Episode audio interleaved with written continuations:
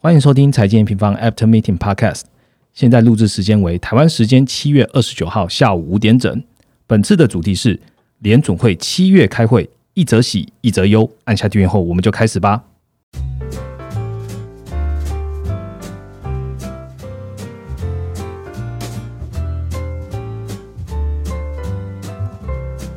Hello，大家好，我是财经方的 Roger。嗯，上个礼拜呢，因为我们在筹备这个全球总经影响力论坛哦，所以 Podcast 呃暂停了一周。但是就算暂停了一周，就是我们对于总经的，就是知识教学，基本上也都没有停啦。那其实呃，整个总经影响力论坛呢，在七月二十四号就圆满的落幕了。那其实也很感谢，就是一路支持我们的听众朋友啦。如果你现在有在听我们的 Podcast，而且也有参加我们的论坛的呢？呃，在这边提醒您，就是论坛的整天的影片呢，可以看到八月三十一号，大家呢也可以呃来财经方的官网啊，看一下其他观众的一些学习心得啊，然后跟我们再一次 remind 一下下半年到底要怎么走，好好来看一下九大讲者是怎么讲的哦。回到今天的主题，这两天的市场焦点呢，基本上就是比较 focus 在呃美国联总会了。美国联总会在台湾时间的七月二十九号，那也就是我们录制的今天的凌晨两点召开利率决策会议了。那我们也在不久。哦，那今天早上六点就发出了快报，这个快报名称叫做“联准会释放缩债讯号”，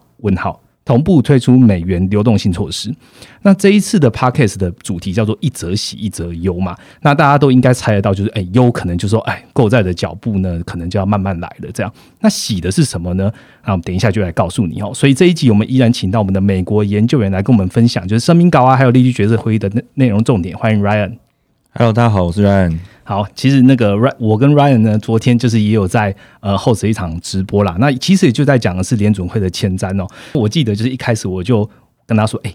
，Ryan 这一次直播要讲前瞻哦。然后 Ryan 就说，呃啊，没有什么变啊，签什么瞻？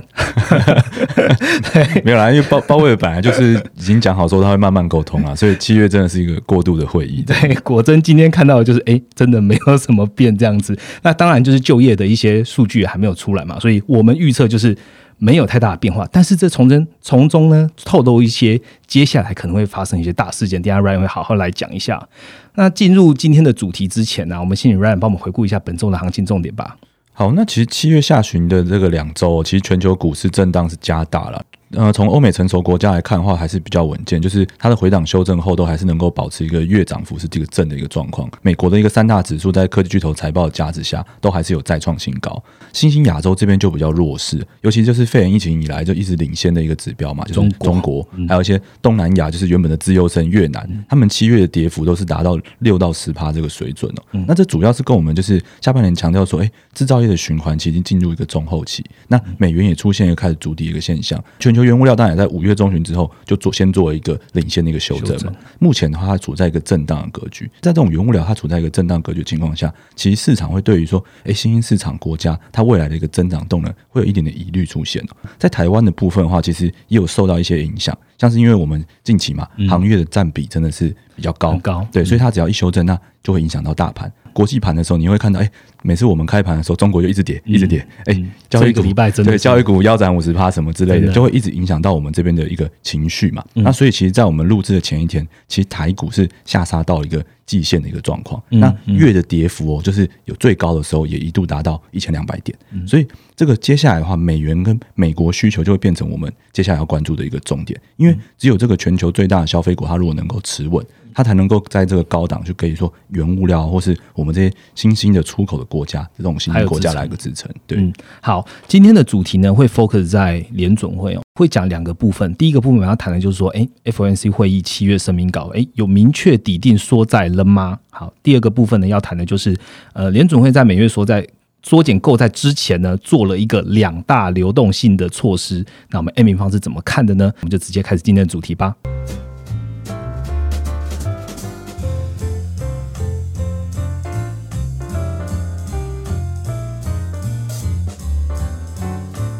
好，直接进入我们第一个主题哦。美国联准会在台湾时间的七月二十九号凌晨两点召开利率决策会议，决议呢就是维持基准利率零到零点二五 percent 不变啊。那维持购债一千两百亿不变，那听起来哎都没有变这样子。但市场却在 FOMC 会议之后呢，美股呢呈现高档震荡的一个格局，美元滑落了，美债值利率呢最低到了一点五 percent。那原因是什么呢？我们等一下会讨论。我们先请 Ryan 来跟我们更新一下这一次的会议跟声明稿的重点吧。好，那这次实际是七月的会议嘛？那其实我们之前就有强调，就是联总会它如果要做任何政策改变的时候，它一定会事前的先跟市场沟通市场沟。通这不是我讲，这是鲍威尔讲的嘛？所以其实我们可以把这次的会议就想成一个他第一次跟市场进行一个沟通，比较像是一个过渡的会议。所以你会发现他几乎没有什么调整。他在声明稿里面大概就是主要调整两个部分，第一个是经济的部分，他删除了一个我们之前认为算是一个比较重要的措施。就他的这个措辞就是说，哎、关于疫情冲击的一些弱势族群，他之前是把他的 comment 是写成说啊，他是一个持续疲弱，就是他还是很弱，很。然后呢，他这一次把这句话这就直接删掉了。哦然后呢，他删掉的同时，他还是保留了一些，就是强调说经济前景还是有不确定性。然后呢，弱势族群的的恢复还没有完全的这种论述，但是你可以从他删掉这个持续弱势这个措辞来看，就会发现说，其实就业市场的部分，联准会也已经有看到有一个进一步好转的一个迹象了。嗯那这是经济的部分。经济的部分以外的话，大家最关注的应该还是购债的一个前瞻指引。其实购债的前瞻指引是在去年十二月的时候，联准会就开始强调说，哎，这个每月的一千两百亿的购债，因为他要跟市场沟通，他会做多久？他那时候讲是说，我会一直做到联准会的一个双重使命，就是通膨跟就业最大化有一个实质的进展为止。实质进展是一个比较就是笼统或是一个虚幻的词，对对，就是可能委员会共同决定说，哎、嗯是不是实质进展这样子的感嗯觉。他这一段话其实是没有去做变更，但他新增了一句，就是表示说，目前已经有看到说，美国的一个经济活动已经朝向他这个实质目标在发展。所以他们在接下来会议，委员会会持续的进行评估，说，哎，这个实质的发展状况如何？嗯所以其实我觉得算是在七月的时候先丢出一个讯号，就是嗯达到他讲前面讲的，就是说，哎，他要先跟市场进行一个沟通，然后这个沟通之前，他要先给你一个暗示。那我觉得就是七月会议就是给你这个暗示，那其实他就是会先暂时不动，因为现在还在给暗示的阶段嘛。当然还有个市场就是比较少关注的，就是但是按按按平方，其实我们从就是最早三大央行营课程，嗯。或是我们今年五月的一个快报，然后是近期的一些快报，都有持续提到的一个政策，在这次会议却是一个率先领先的一个推出哦，嗯。就是长设回购措施，还有一个去年就是 FMMA 的一个措施的一个永久化。这一部分我们等下会在后面去做一个解释，大家可以先把它这个简单理解成啊，就是说，你看嘛，去年发行了这么这么多的美债，那过往其实美债是全世界帮忙美国去买单嘛，但是因为疫情的因素，所以去年的时候联准会等于说跳出来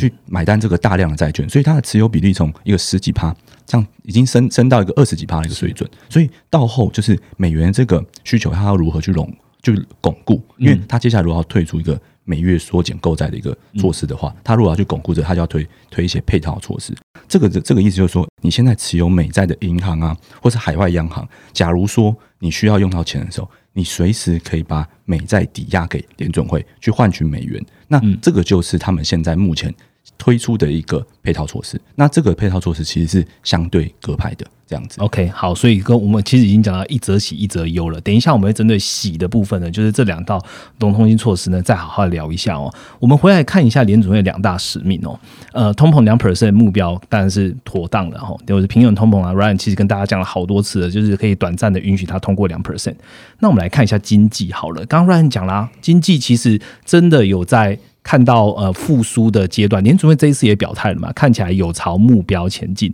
那朝什么目标呢？就在讲购债的前瞻指引讲到的目标前进。刚刚讲的已经很明显了，可不可以请 Ryan 再跟大家来说明一下，说，诶，朝目标前进代表是就业是不是好了呢？现在后疫情时代，就业市场是不是恢复了吗？你有看到什么样的转变吗？好像你看嘛，其实 Roger 刚才就直接提到是，哎、是就业好了嘛？因为其实这个通膨，我觉得现在市场应该已经没有疑虑了，因为上一次最新的通膨年增已经五点四了嘛，原本大家觉得哎、会回落，哎、没回落，没回落所以其实我觉得通膨这的确就是他已经他在他双重使命里面，他们认为现在应该已经是差不多差不多了，所以才会把那个焦点放在一个就业市场。那如果其实说从美国一个整体的就业市场来看的话，其实你可以发现，就是去年疫肺炎疫情最高峰的时候，失业率大概是十五帕左右，然后现在已经大幅的下滑到一个五点八帕。非农就业人口数其实也从去年的一个低档，就是增加大概一千五百万人左右。所以其实说美国它的那个就业市场，它其实恢复的状况其实算是相当不错的。但还没回到疫情前的水准。对对对，但是它还没有回到疫情前的，它虽然已经增加一千五，但是因为去年的疫情实在太严重，真的嗯现在目前大概还差六百七十万。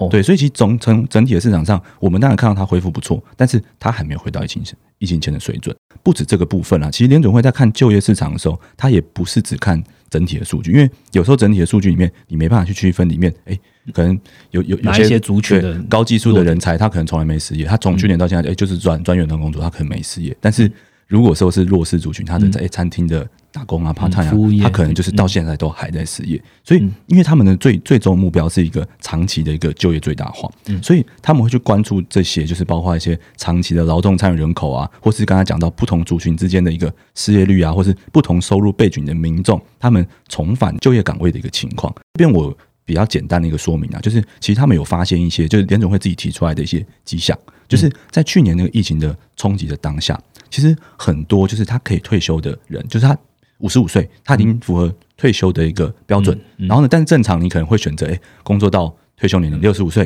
再对对嗯。届龄才退嘛，但是去年碰到的疫情的状况，很多人就选择直接退休。这对于就业市场的话，其实就会有一点点的冲击，就是说他的就业的劳动参与人口缺口了吧？对，就有缺口嘛，会少人嘛。那现在大家都知道嘛，其实现在没有成没有成熟国家是靠生小孩来没有来来增加劳动人口的嘛，对，所以没有这种事情嘛。嗯。所以这个东西的退出其实会有点影响的。另外的话，就是在 K 十二学校，其实就是他们中学以下，其实都还没有就是呃复学正式的复学。这个部分其实对于说一些低收入族群，因为他们他们原本就低收入，那他会选择说，哎，我是在家带小孩还是去工作？因为他收入跟那个带小孩的机会成本差不多，嗯他可能就会选择我就在家带小孩。对对对，可能会有这样的选择，那也会让就是这个劳动参与的人口比较就是低，就比疫情之前低很多。那这会影响到他们去达成一个长期就业最大化的一个目标，因为我们刚才讲嘛，还差六百七十万的人口。这个除了这个以外，还有一个啊，就是非裔黑人或是哎拉丁裔的，他们目前的失业率哦是白人的两倍以上，高中学历以下的那个联总会有做一张图表了，嗯。就是这个高中学历以下的，他们现在不仅是失业的占比最高，嗯然后呢，他们重返劳动力人口的数量也最少，因为现在可能因为疫情冲击，还没有开放这么多就是一线的服务业，让他们回去复工，嗯。所以这两个是联准会他们在结构上，就是劳动整体我们看到一个复苏不错的状况，但是弱势族群，然后还有我们刚才讲到，哎，低收入族群，他们可能还没有的这么明显的一个感受到这个复苏的状况。嗯，那我可以这么说，就是现在就算差了六百七十万的人口，但是联总会基本上它也是会 break down 到不同的族群里面，它现在劳动力恢复的状况。现在就这些弱势族群，不管是刚刚讲到五十五岁退休啊、K 十二啊，或是非裔黑人这些，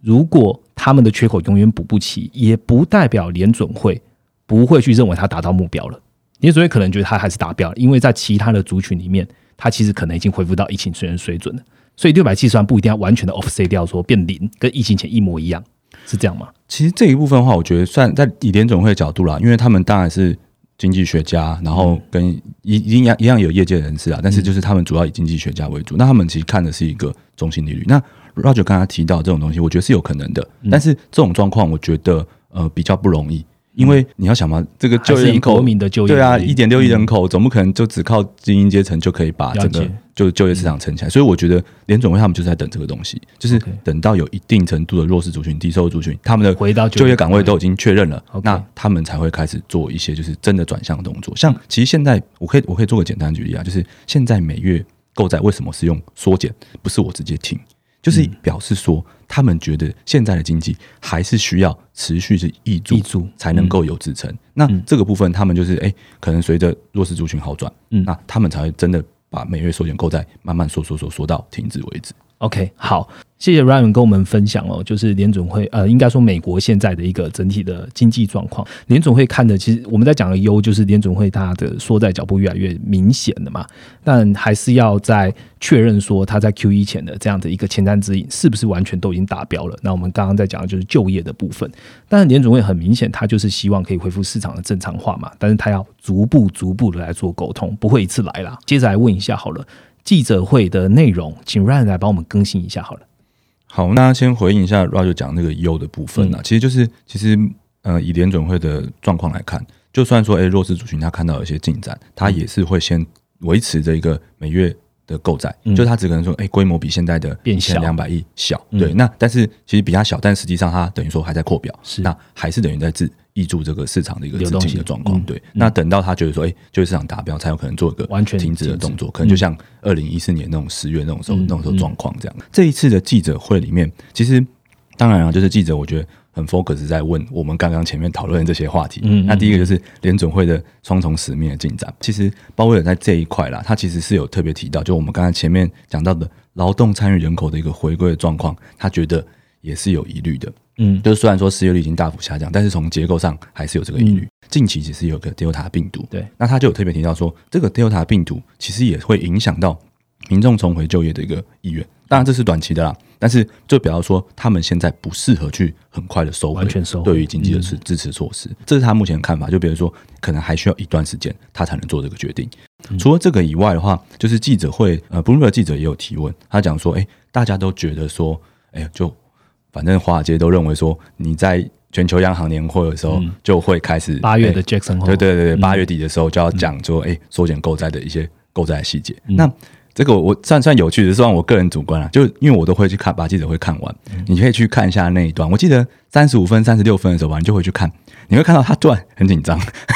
就包伟突然有点紧张，讲不出正确答案。对对对。对，但但是他还是有传达出他的意思啊，就是说他们其实现在是真的还没有做任何的决定，虽然说市场这样子预判去解读，但他们真的还没有做出任何决定。刚刚前面其实 Roger 有一直扣到这个主题，就是因为啊，我觉得市场就还没有开出来啊，下礼拜才要开非农啊，就是我怎么知道就业市场我该怎么做？会如何，就是跟我们想的一样的回温。虽然说他们也看夏秋季之后，就是疫苗打一打之后，就业市场应该会回稳。虽然他们也这样看，但是还没有证实啊。嗯那央行做政策一定是等证实才做嘛？对，他又不是在做股票，当然是要等到。就是事实证明出来后，我才能转向。我如果先转向错了怎么办？对，所以其实他在回答这个问题的时候很紧张，但是我觉得这也透露出他的一个就是鸽派的一个态度啦。真的要看到就业市场好转，他才会做一个动作。那另外，我我还提提一个，就是那个刚刚漏掉，就是缩减这个每月购债里面，其实是里面有一些就是记者会提问说关于 MBS 的这个问题。那这个房房屋抵押证券这个部分的话，就是会有人觉得说，哎，现在房价的增幅。哇，年增已经到十六趴，就是几乎是二零零五年，就是接下来就二零一八年，就是要泡沫的泡沫水准，对不对？他们认为说，哎、欸，那你在这个购债里面，每月购债一千两百亿里面有八百亿是美债，那四百亿是 MBS，是不是要先缩减 MBS 的部分？不然的话会一直让就是、呃、泡沫推升，对，让让房价继续推升。嗯、其实鲍威尔是觉得说，房价的这个推升其实是跟联总会的一个整体政策有关，并不是他购买一个单一的资产。就是，嗯，这边的话我可以做一个简单的，就是举例啦，就是像可能有一些的，像 Brenna，就是也是理事会成员，他就认为说，其实购买美债跟购买 MBS 这两个东西，对于房贷的利率的影响其实是一样的，因为购债这件事情其实就是去替换银行的一个资产负债表里面，把它换成一个好的资产嘛，因为诶，我联总会跟你买掉，你把资产换给联总会，那它就会变成一个好的资产。这件事情其实，在美债跟 MBS 两个都是算很稳定、算好的资产，所以其实。是因为透过这样的交换，才让利率下来的。如果说我 MBS 停，但我美债继续买，那还不是一样？所以其实他们认为说这两个差异不大。那当然，委员里面也有其他人的声音，就是可能说像以前的大哥派 Blood，他就觉得说，哎、欸，这件事情是推升房价的一个因素。那只是他今年没有投票权嘛，所以可能就 比较不受重视。就是目前委员会的一个主流意见，还是觉得说 MBS 跟美债的购买其实是类似的，效果是类似的。OK，好，我帮听众朋友大概说明一下，呃，MBS 哦，其实 MBS 我们在之前很早之前在联准会在做出 QE，在二零二零，其实我们都有提到，然后就是不管是二零还二零二二零二零之前的 QE，我们都有讲到，它就是一种将不动产的贷款当抵押的债券，你就把它想做，它就是房地产的不动产抵押的债券这样子。它发行的方发行的方呢是银行将房贷证券化了。然后再找机构，公信力的担保机构，然后去把它变成一个债券。那联准会在零八年以前吧，它的购债都是美债啦，但是金融危机之后的资产就转成新增的 MBS。那现在 MBS 占联准会资产的比重大于任何长短期的公债哦，就是加起来的美债比重还是比较高。但如果你把它分成一年啊、五年、三十年的话，你会发现 MBS 比重很高。所以为什么大家在 MBS 这样？那 Ryan 刚刚帮我们解释完了哈，就是诶，为什么？有人说要先缩减 MBS，因为他认为对房市的影响可能很大。但是理性来看的话，基本上买美债跟买 MBS 对于房市基本上不会是说 MBS 推升泡沫比较快。对，而且我做一个举例啦，就是可能说，嗯，如果你把美债三十年期的一个殖利率，你跟房贷利率去画一起的话，其实你会发现，其实美债的三十年殖利率跟房贷利率的走势，三就是三十年房贷利率走势还比较接近。所以其实真的就是这个东西，就是有点像是，反正联准会它就是灌就是灌水，它就是我就是买美债买 MBS，那降低整体环境的利率，并不是说，哎，我不不买。不买 MBS，那我房贷利率就会回升。那我跟我刚才前面讲的嘛，如果他继续买美债，那也也一样，就是压低整体利率。那所以说，大家关注的重点应该是说，他接下来每月缩减的购债，到底说他是一个月，哎，去减一百亿，减一百二十亿，还是一百五十亿？是用幅度去看，然后反而不用去太在意说，哎，他可能一百五十亿里面减多少是 MBS，哪个是美债？我觉得这个就不用太就是太纠结啊，比较还是看市场预期的幅度。嗯，有没有在预期以内就好了？嗯，刚刚 Ryan 讲一个重点啊，就是那个 Brenna 嘛，就是就是那个理事会成员，他今年是没有投票权的啊，不不不，还是那个 Blood Blood Blood 没有投票权。OK，那但 Blood 没有投票权，但是 Blood 认为说，哎，你要先减 MBS。那我想问 Ryan 最后一个问题哦，就是以鲍尔为首，就是今年有投票的官员，他们的认为是什么？就是一起减，照你刚刚讲的吗？对，而且其实我可以补这个这个部分，因为我刚好就是在前站的时候做一些功课啦。其实这个部分的话，其实是那个嗯，我记得是 Barking 吧，就是反正也是一个联储的行长。那他是认为说，就是如果我们要做不同程度的一个缩减，他还要去跟市场解释我为什么要这样做。其实你你从央行角度出发啦，你如果这样做的话，你是不是承认房价是你推的？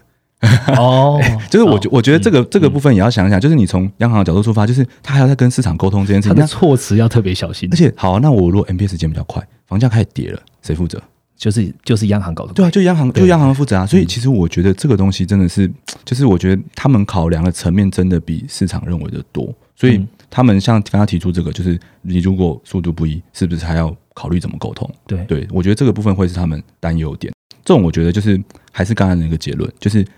还是先看他们今天有没有投票权啊？今天有投票权，他才能决定嘛？啊，没有投票权就不能决定嘛？我这边可以跟大家，就是我直接把这个我这边整理好了，跟大家念一遍，就是鲍威尔主席嘛，然后 Brenna 就是刚刚的理事会成员嘛，然后还有纽约联储行长 William，那还有旧金山联储的行长大力，嗯，还有那个就是刚刚提提到的 Barking，还有 Evans，这些全都是今年有，全都是今年有的投票权的，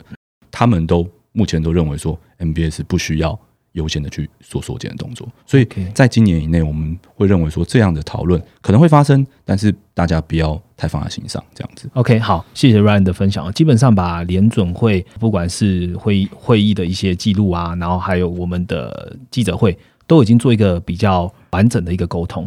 如果你想要看文字的话，可以直接到我们的 M 米方的平台的前台。来看一下最新的快报，或是部落格，就有我们今天早上六点火烫烫的已经出炉的一个快报可以来看。好，这就是我们第一个主题的重点喽。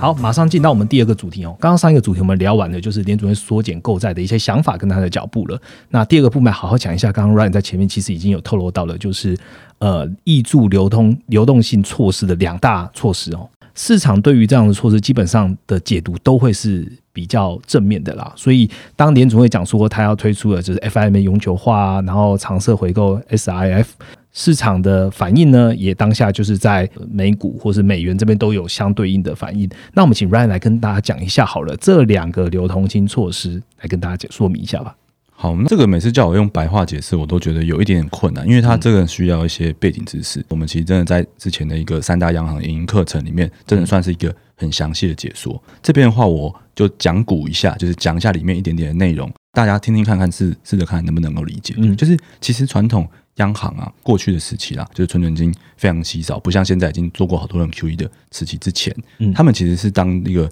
市场最后一个资金的一个供给者，所以那时候有一个叫做窗口贴现的一个柜台，就是说，哎，如果市场缺钱的时候，真的你市面上都借不到钱，银行之间都借不到钱，央行可以借，你还可以来找央行借钱，但是那时候的窗口贴现，它会有一个惩罚的利率。因为他不希望你常常发生这件事情，他希望你银行要遵守金融法规，要自律，要控制风险，你不能发生这件事情。所以你发生这件事情的时候，我会惩罚你。所以他的这个利率会比利率的上限再加一点利率给他。对，这是以前过往的做法。那其实，在这个疫情发生，就是去年的三月十五号的时候，其实联准会就把这个窗口贴现的一个惩罚利率拿掉了，他就已经把它拿掉了。那这代表什么？就是说，现在其实已经经过了两次的两轮大 QE，零八年一次，加上肺炎疫情一次，现在已经是一个存准金很充裕、很充裕的年代。如果这种时候还发生这种问题，哇，那可能会是一些结构性的问题，就是大银行可能都是都没问题，因为。现在明明有一堆超额存准嘛，但是都集中在大银行里面，那可能会是发生在一些小银行里面。所以他这一次推这个长车回购，其实跟这个窗口天蝎的用意是一样的。这种工具的措施，其实从我们就是我用比较学术的一个讲法，因为这个会比较严谨，也比较听得懂。就是我们会看这种措施的几个重点。第一个，它操作期限是什么？那操作期限指的是什么？就是说这个是隔夜的吗？我明天就要还的吗？或是它是一个 term，就是它是一个哎一周或者一个月或者一年？当然，越长可能效果会越好。那它目前其实推出的是隔夜的，所以它等于说就是像窗当初的窗口贴现一样，它现在算是一个比较短的，就是应急用的。可能诶，你有准备金需求，或是你有个急需要交割什么的应急用的一个措施，还算是就是还可以再调成更宽松的一个模式。那第一个我们会看操作期限，那第二个就是利率。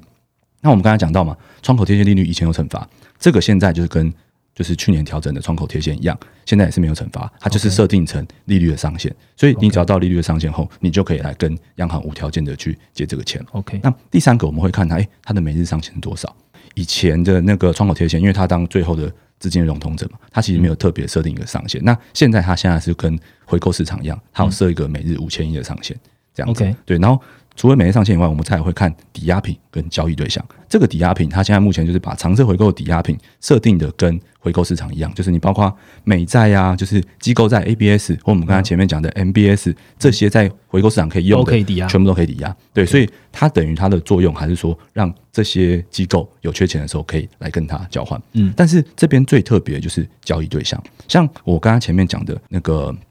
那窗口贴现，还有刚才讲的回购市场、隔夜回购市场，嗯，其实它在交易对象里面都是比较狭窄的。就是窗口贴现有分三种啦，那分三种里面就是大家可以，反正这个我还是要业配一下，就大家去看营课程。对，反正它它里面有分三种，那它三种里面都是 for 不同的交易对象，不同种类银行啊、地方银行啊，就是有分开这样子。这个跟隔夜回购最大的差别是，隔夜回购基本上就是一级交易商。就是二十四家一级交易商，当然还有一些就是政府支持机构那些的，但是就是大家的为主。他这次长策回购其实是有扩大到更多的存款机构。他在这一次的那个条件里面也有写，就是写说，哎，可能说你在今年的六月三十之前，你的美债抵押品规模就已经达到五十亿以上，五十亿以上，那你就符合这个资格，你就可以用这个长策回购。那或是你的总资产达到三百亿以上，那你也可以用这个资格。这个的话，我觉得就是算是为什么让市场觉得说这个是一个喜讯的关系，因为以前这些否流否最后流动性的一个东西，只开放给大家的，它要透过传导。就是大家先拿到，再往小家下传。对，那现在就是把这个扩大，其实表示这个措施它想要包覆的一个范围是更广的，那它流动性的益助也会更好。对，那当然这个其实比较像是一个危机的措施。所以我们刚刚最前面的时候提到，为什么要做这件事情，就是因为他们现在发现，我美债发这么多之后，已经开始慢慢的转由国内还有联储会买单，所以他也担心，如果美债流动性出现问题的时候。谁去当最后的资金借贷者？所以他才要推这件事情。这个这个东西推出来之后，同时挹注两个事情，就是美元的流动性，还有美债自己本身的流动性。这样的话，它可能在国际上，它的美元的霸权地位，或是美债被大家接受地位，就能够得到一个程度的支持。除了长车回购以外，另外就是 FIMA 的部分嘛。嗯，那 FIMA 这部分的话，它是去年肺炎疫情的时候，三月那时候去推出的。嗯，那那个推出的原因是因为去年大家应该。非常印象深刻。去年有一段时间，只有美元涨，什么东西都跌。对 对，股债就是股啊、债、黄金，对，原物料一起跌，全跌。然后只有美元涨，那是什么意思？就是说大家很缺美元，而且美元就是分它的体系是这样分啊，就是美国以外、美国以内。那时候是美国以外的好缺哦，因为大家都要换成现金嘛。那你国际上换成现金一定是换美元为主嘛？对。那这个 F F I M A 就是否这件事情，就是海外的央行，如果你们有缺美元的话，你也可以拿你手上的美债，就你要你要这个这要跟我们刚刚那分析一样哦，你要从操作期限利率，然后每日上限、抵押品还有交易对象都去看。那这个我们有整理成表格在我们这次快报里面。这个 FIMA 基本上跟长策回购是一样的，那它只是就说它的交易对象是海外的央行，然后呢，它的那个上限是一个六百亿单一一加六百亿的一个状况。等于简单讲就是 SIF 就是这长购就是给美国国内的机构拿债去借钱，FIMA 就是海外的机构可以去借钱。对对，海外央行。他们都是拿美债吗？还是都可以拿 ABS、MBS 呢？其实目前现在就是规定海外央行要用美债。哦，其实其实我觉得这个真的是跟我们刚才前面讲到那个，他就是要巩固他美债在这个国际市场上有一定程度的需求。嗯，因为你拿着美债会孳息嘛，那孳息的情况下，你又可随时可以换现金，那你拿不拿？有点像这样的用意。要不然的话，其实哎，他也知道他们现在哎 GDP 的占比占全球有在下降的趋势，是那要怎么去巩固说他这些就是人人家愿意持有持有那个美元储备啊，或是美债储备的这种感觉，这样子。好，讲完了两大流通性措施哦，基本上刚刚 Ryan 讲到，这都是隔夜的，那基本上都是偏一个短期的一个呃流动性措施。市场当然是这样的喜讯啊。那行情的部分就是说，哎，利率会议之后呢，就是美股高昂震荡嘛，美元当然你释出了更多的钱，流动性度啊，美美元当然会回落，十年期美债价格走高，那当然利率就走低了哈，那最低到一点二四、一点二五 percent。Ryan，接下来我们要关注什么样的一个重点的时间点？再跟观众朋友提醒一下吧。好，那我还是从刚刚前面这两个措施为什么是喜讯，我从这边出发再讲时间点好了。就是其实以现在的状况，你会发现每月购债一千两百亿持续，然后又推出这个东西，就是两个美债美元的流动性措施。那原本像今年哦，就是大概从三四月之后。美债值利率其实就是一路的算下行，对。那那时候其实市场有解读很多很多原因嘛，包括就是哎三四月就业市场不好，嗯，所以大家对经济前景未来经济放缓，对，所以哎美债值率开始下跌。然后呢，当五月之后有个通膨预期的一个下跌，对。然后呢，到最后最新的联准会在六月纪要的时候，其实有解释，就是为什么美债现在值利率可以这么这么低的原因，是因为每月购债一千两百亿一直买。然后呢，财政部的 TGA 账户从今年年初一点六兆，对，一点六兆，现在释出到现在剩六千亿，就也释放了一千呃一兆左右的资金到市场，所以让机构在持有美债的一个成本其实真的很低，因为我钱太多了，我总要买一些别的会买一些自息的东西嘛，所以是这两个原因造成的。那其实这个措施推出来之后，它又是否美元美债的流动性压抑美元的同时，其实你美债持有的风险越低，因为我刚才讲嘛，美债随时可以抵押给联准会去借钱。对，所以会导致说，哎，这个会议出来之后，就虽然有点出乎市场意料，就是哎，可能美元开始出现一个回落状况，然后，嗯，美债反而在一个高档震荡。那这是从这边开始去出发，但是这样的现象代表什么？这样的现象代表是短端流动性非常非常的充足，美元非常多。嗯，然后呢，哎，美美债其实它现在吸引资金的能力也没有到特别强，对，因为它殖利率不够高，其实它吸引资金的能力也不是特别强，所以。这个东西就是短端流动性非常充足，嗯，所以现在目前我们都看到，哎，全球股市一些震荡啊、回荡，其实我觉得在推出这个之后，可能都可以做一个稍微缓解的一个状况。然后就是主要就是来自于说短端流动性的部分。这个讲完之后，我们讲一下时间点的部分。嗯，就时间点部分，其实我们在前几次的有一些就是关于说，哎，美债值率还有美股行情的一个快报里面，我们会去提到说，债务上限在七月三十一号到期，然后呢，七月三十一号如果真的顺利延长了，财政部又可以开始发债。那财政部开始发债的时候，你会发现美债它的供需又会开始做一个转换。就是假如说，哎，它供给开始增加之后，对，那持有美债风险其实就不是的这么低了，因为，哎，它供给增加可能会有一个叠加的一个风险。所以照理说到那个时候，殖率就开始回升。殖率回升的时候，其实大家就会可以把它想成一个股市的一个投资的一个。机会成本，那它攀升到一个程度之后，其实会是吸引股市资金的一个主要原因。对，那目前这个东西，我可以跟大家就是恭喜，先恭喜大家好了，就可能是会做一个延长的动作。这个延长的动作是因为，其实现在国会非常的忙，他们要同时讨论就是基签政策，然后民主党又有自己想要推的一些大的社福的政策。对，就是他们讨论要需要讨论的东西太多。其实他们八月的第一、第二周是参议院。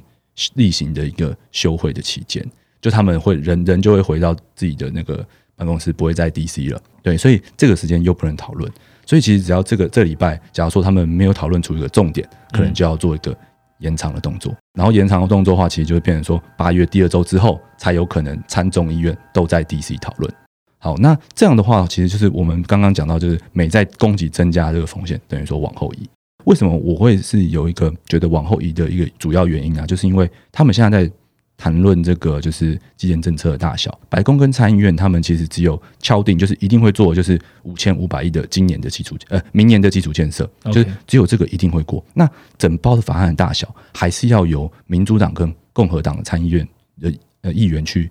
敲出来，所以其实他们现在是有共识在基建的部分。那比如说民主党要的社服啊，就是零零总总加起来，就是大家还没有共识。嗯，那这这个部分其实，哎，这个比较复杂。我们先把我我我我可以简单讲，就是一点二兆，就我们之前提到一点二兆，跟民主党要的三点五兆社服的部分，它两个是分开的东西。但是这个一点二兆里面，他们只有五千五千五百亿是保底的，其他有些包括哎能源车啊、电动车那些是民主党想要的，其实共和党不一定不一定想要。那共和党现在就是。我就是不给你过债务上限，他想要握的这个东西去增加他谈判的权利，对，所以我才会认为说这个东西债务上限会延长，因为债务上限一定要过嘛，你不过美国政府要关门啊。叶伦都出来讲话了，对对对，叶伦也说，但叶伦是偏民主党，所以这也不能这样讲。但是 但反正就是他就是要先握这个东西，所以我会觉得说，如果八月的第二周回来，可能是先讨论基础建设，然后呢，在九月底之前，就是真正真正实现之前，才去讨论债务上限，而且甚至啊，可能我跟你讲，就是可能基础建设一通过。两边桥拢了，哎，立刻就通过。债务上限可能马上马上要通过了，因为这个这个就是两边都知道一定要过的东西，就只是时间问题。但是这个东西会影响到美债供给什么时候开始出现。对，所以我觉得就是这样子是的确有让行情有做一个延伸的一个感觉。好，所以刚刚 Ryan 其实讲到呃蛮多重点哦，就是七月底我们到底会不会看到这个债务上限到期呢？基本上刚刚已经恭喜大家，就是可能会延后了。那八月的上半旬基本上不会开会。所以你要从美国的 DC 里面得到任何结果，应该是没有机会。通常应该我们现在看到应该是八月中，那八月中可能呃基础建设也过了，对，然后债务上限这个也可以缓解了。那看起来我们就可以至少把这样这一波的行情可以延续到八月。八月有一个很重要的，刚刚其实已经提到了，就是 Jackson 后的会议，究竟联准会的包围会不会在上面讲出什么样跟缩债？更相关、更明确的讯息，那我们也是要在八月的这时候来好好来观察一下哈。Ryan 今天跟我们分享这么多，其实你你仔细听，你就会发现好多的重要时间点，不管是 Rachel 原本提到的下半年的关键时间轴，或者 Ryan 现在告诉你说八月可能会发生的这几个大事，好像都在八月会发生。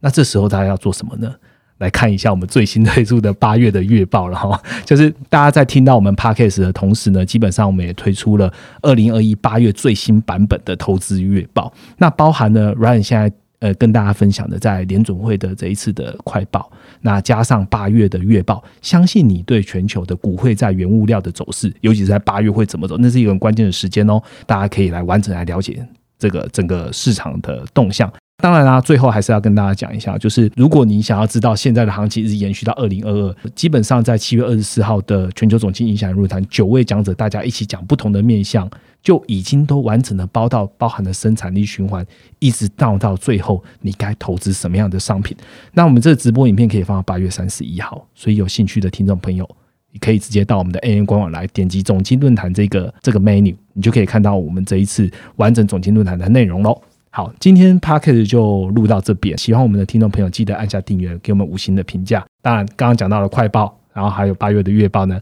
欢迎加入 AMPO 来看完整的投资月报的内容了。那我们下个礼拜见哦，拜拜，拜拜。